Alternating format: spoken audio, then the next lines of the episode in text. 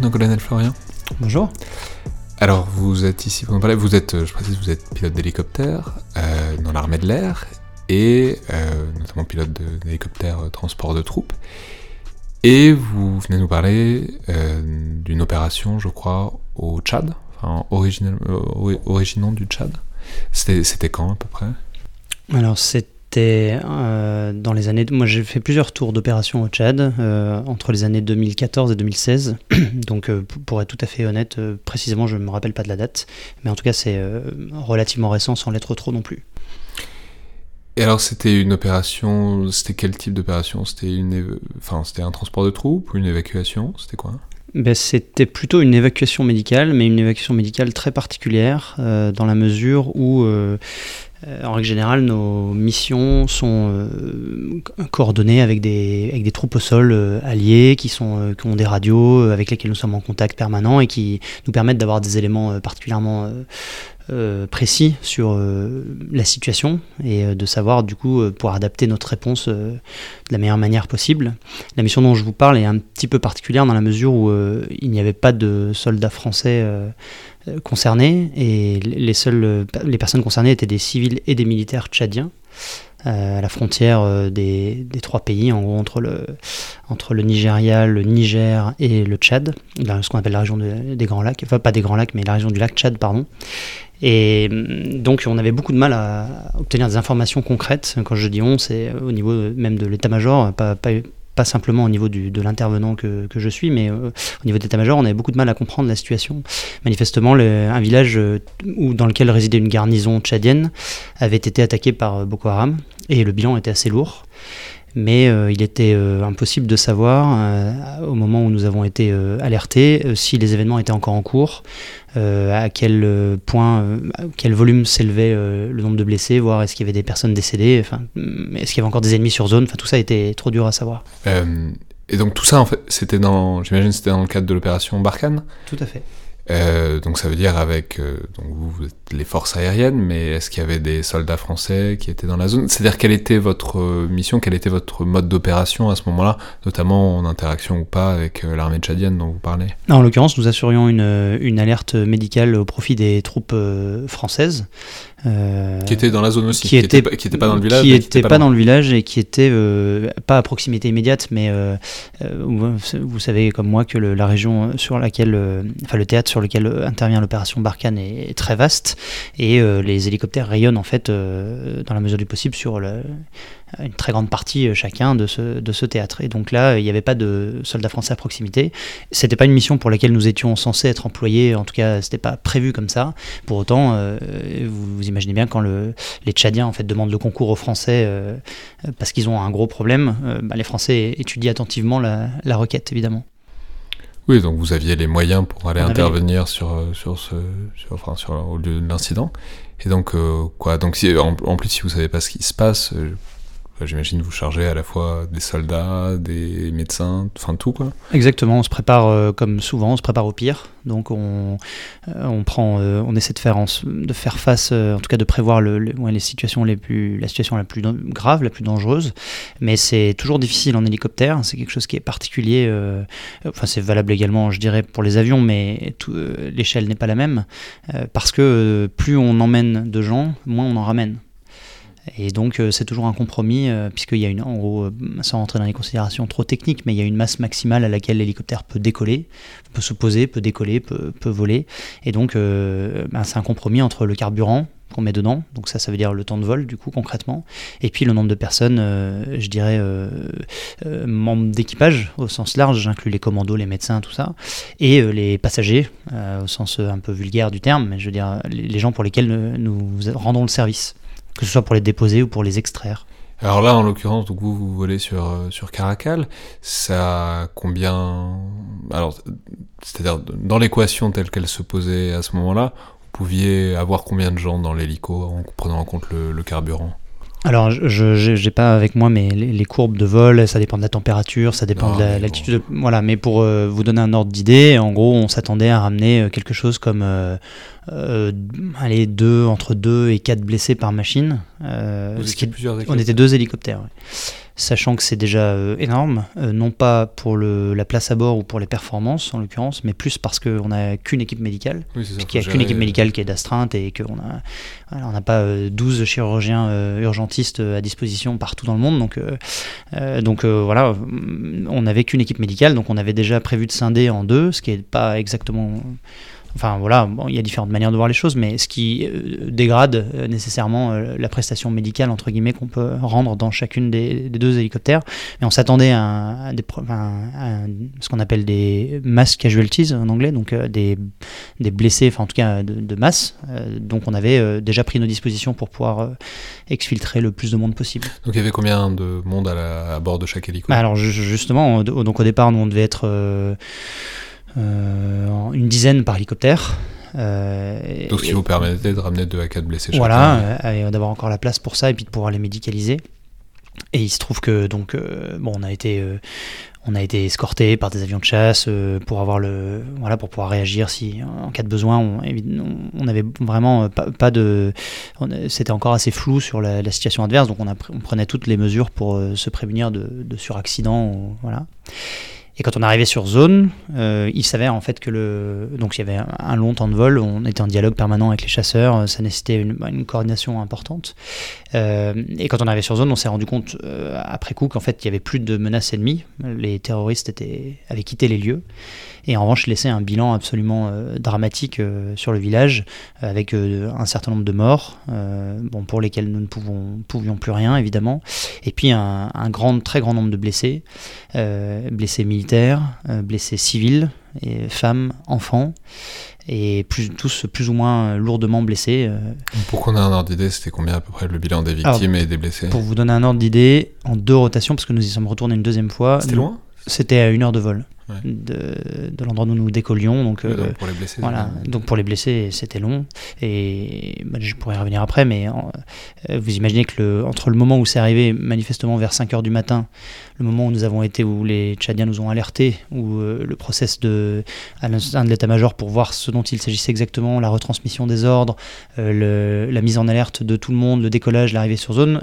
Bon, et puis après, euh, si je vais jusqu'au bout, euh, la récupération euh, sur la base par des, des équipes médicales et le traitement médical, il, se passe un temps très conséquent, aussi rapide que nous souhaitions procéder, aussi vite que nous souhaitions procéder, il y a toujours un temps assez long. Et, donc nous avons au final évacué, pour répondre à la question, 23 personnes en deux rotations de deux hélicoptères. Euh, mais euh, il restait des blessés sur place, alors qui ont été pris en charge d'une autre manière par les autorités tchadiennes, euh, qui ont arrêté de nous demander notre concours après les deux rotations. Et de toute façon, les, structures hospitalières euh, là où nous arrivions euh, étaient, étaient complètement saturées. euh, de blessés euh, et notamment enfin pourquoi je vous parle de ça pour, encore une fois pour vous dire que parfois dans, dans le métier de militaire il y a les choses auxquelles on est préparé les choses auxquelles on, on sait qu'on aura à faire face un jour et puis des choses auxquelles on n'a pas forcément pensé. Euh, et moi personnellement j'avais pas forcément envisagé d'avoir à transporter euh, notamment des enfants. Une fillette de 4 ans qui était euh, euh, blessée par balle. Elle avait trois blessés euh, trois blessures par balle euh, dont une blessure au poumon qui avait une plaie soufflante euh, poumon et cette fille euh, qui a été donc blessée vers 5h du matin a été prise en charge vers 17h euh, à l'hôpital euh, par les Tchadiens. Donc je vous laisse imaginer là et elle et elle pleurait pas. Donc vraiment Elle pleurait pas. elle pleurait pas. Elle était voilà, elle avait sans doute pleuré au début, mais euh, été assez marqué par ce visage d'enfant. euh. il y a eu un, un petit temps de, de- enfin un petit temps, un temps d'attente euh, entre le moment où on les a débarqués, on a débarqué nos blessés, et le moment où ils ont été évacués vers l'hôpital à la fin de la mission. Et donc euh, j'avais euh, tout un tas de blessés dans notre, dans notre hangar hélicoptère, en gros, qui, euh, qui étaient progressivement pris en charge par les équipes de soins, mais qui étaient, on peut le comprendre, débordés. Et, donc il y avait cette fille qui était assise là avec sa maman, euh, avec ses trois, ses trois plaies par balle, et qui, et qui disait rien, quoi. qui se plaignait pas, qui gémissait un petit peu, mais... Et donc ça fait un peu relativiser. euh, on n'intervient pas pour des, pour des militaires français, ce qui est Ouais, c'est ça, c'est ce que j'allais vous demander, ça fait quoi de d'intervenir pour des civils, enfin pas que des civils, puisqu'il y avait aussi des militaires tchadiens, mais ça fait ça fait quelque chose de différent? Bah, le, Parce que c'est pas des frères d'armes, du coup, c'est pas c'est pas des y a- Enfin, je veux dire, c'est autre chose, quoi. Alors, bon, stricto sensu, on, on, peut pas effectivement considérer que les civils euh, sont, sont des frères d'armes, mais les, militaires tchadiens, euh, évidemment, le sont. Euh, et c'est évidemment une nation alliée, c'est une nation avec laquelle nous combattons, que ce soit, ça peut être au Tchad, mais également ailleurs. Donc, c'est vraiment un partenaire en plus de longue date. Donc, évidemment, mais même au-delà de ça, dans l'appréciation de la mission qui est faite par tous les gens qui interviennent, c'est peut-être paradoxalement, je ne sais pas, mais c'est pas quelque chose qui rentre en ligne de compte. C'est Enfin, pour nous, on a une mission. Il y a des gens qui sont en difficulté euh, euh, physique, médicale. Leur intégrité physique est menacée. Euh, le but, c'est de remplir la mission et d'essayer de les sauver, quelle que soit leur origine. Et je dirais même, ce qui a pu arriver. Alors, personnellement, j'en ai pas de souvenir, mais ce qui peut arriver aussi parfois, ça peut même être des ennemis blessés. Mais dans tous les cas, c'est des gens dont la vie est en difficulté et qu'il convient de, de, soigner. Et puis après, la suite est laissée aux autorités. Mais nous, notre rôle, c'est d'essayer de sauver la vie des gens. Et justement, là, vous, vous, avez eu une chute Vous savez ce qui cette petite fille, ce qu'elle est devenue? Ah, Non, la petite fille, je sais pas. Ce que je sais, c'est que le, il y a un, une des, un des Tchadiens, en l'occurrence un militaire, qui est décédé pendant le vol. Enfin, pendant le vol, c'est Légalement, ça n'est pas possible, mais disons que son décès a été constaté euh, après le ah. posé de la machine. Ah oui, c'est ça, vous ne déclarez pas de décès On ne peut pas déclarer, euh, c'est une petite particularité, on ne peut pas déclarer de, décès en vol. Euh, Pourquoi? bah, Pour des raisons légales. Il, faut que ce soit, il faut que ce soit au sol par un médecin qui constate un décès. Je ne savais pas, c'est intéressant. Donc voilà, mais en tout cas, il était physiquement.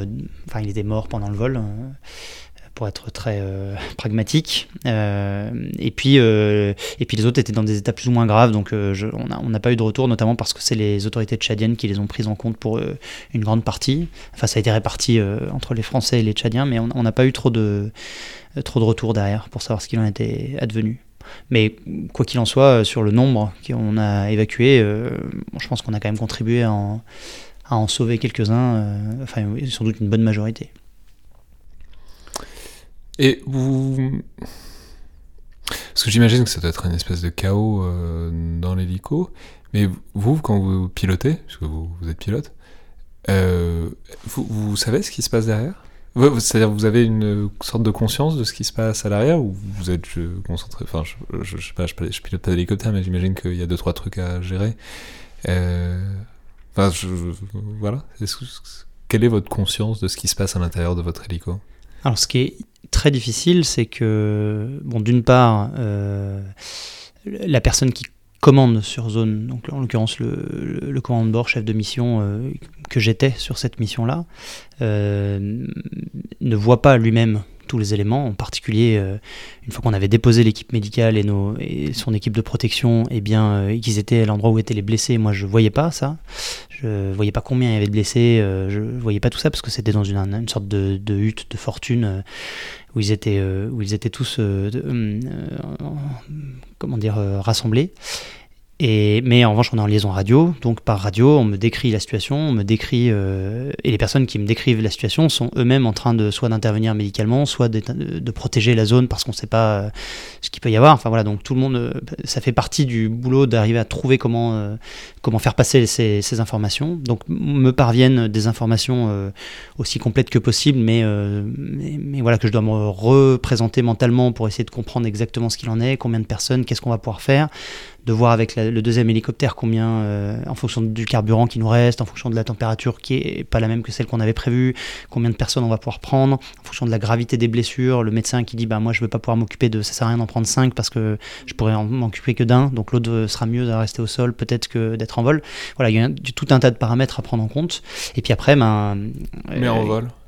En vol, euh, en vol, les choses se passent plutôt bien parce qu'en vol, L'équipage de conduite, donc les gens qui sont devant, euh, s'occupent de piloter la machine, de la ramener, euh, enfin de gérer le, trafic aérien, les paramètres de vol, enfin les pannes éventuelles, enfin voilà tout ça, et d'arriver à destination, euh, de faire les comptes rendus à la radio, enfin toutes ces choses-là. Et derrière, les gens s'occupent de la partie médicale. Et il y a peu d'interactions finalement pendant le vol parce que plus on laisse l'équipe médicale travailler, mieux c'est pour elle. Et si jamais il y a des besoins très précis, ça peut être d'essayer de, faire moins de, de voler de manière moins turbulente. Ça peut être de ne pas monter en altitude parce que pour certains traumatismes, il ne faut pas diminuer la pression. voilà, il y a tout un tas de choses comme ça, ou alors se dépêcher, ou alors. par exemple, le soldat tchadien, vous avez su quand qu'il était mort? Sur le moment ou... Non, pendant le vol pendant, le vol, euh, mais quelque part, le, c'est pas l'information première que j'ai reçue, c'est-à-dire que le médecin m'en a parlé bien après le moment où c'était arrivé, puisque de toute façon, il n'y avait rien à faire pour ça. Sa priorité, c'était plus euh, la personne décédée, c'était les autres euh, qui restaient à bord et dont il fallait s'occuper.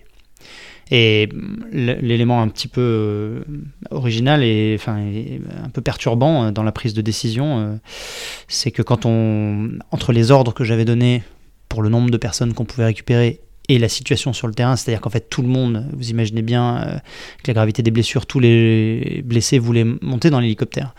Donc, euh, ça, en gros, les gens se bousculaient, s'approchaient d'un hélicoptère dont le rotor tourne, donc avec des, des fait ça un aspect de dangerosité. Il faut pas absolument pas se rapprocher du, du rotor, notamment du rotor arrière, hein, euh, parce que ben, sous peine d'être euh, d'être découpé.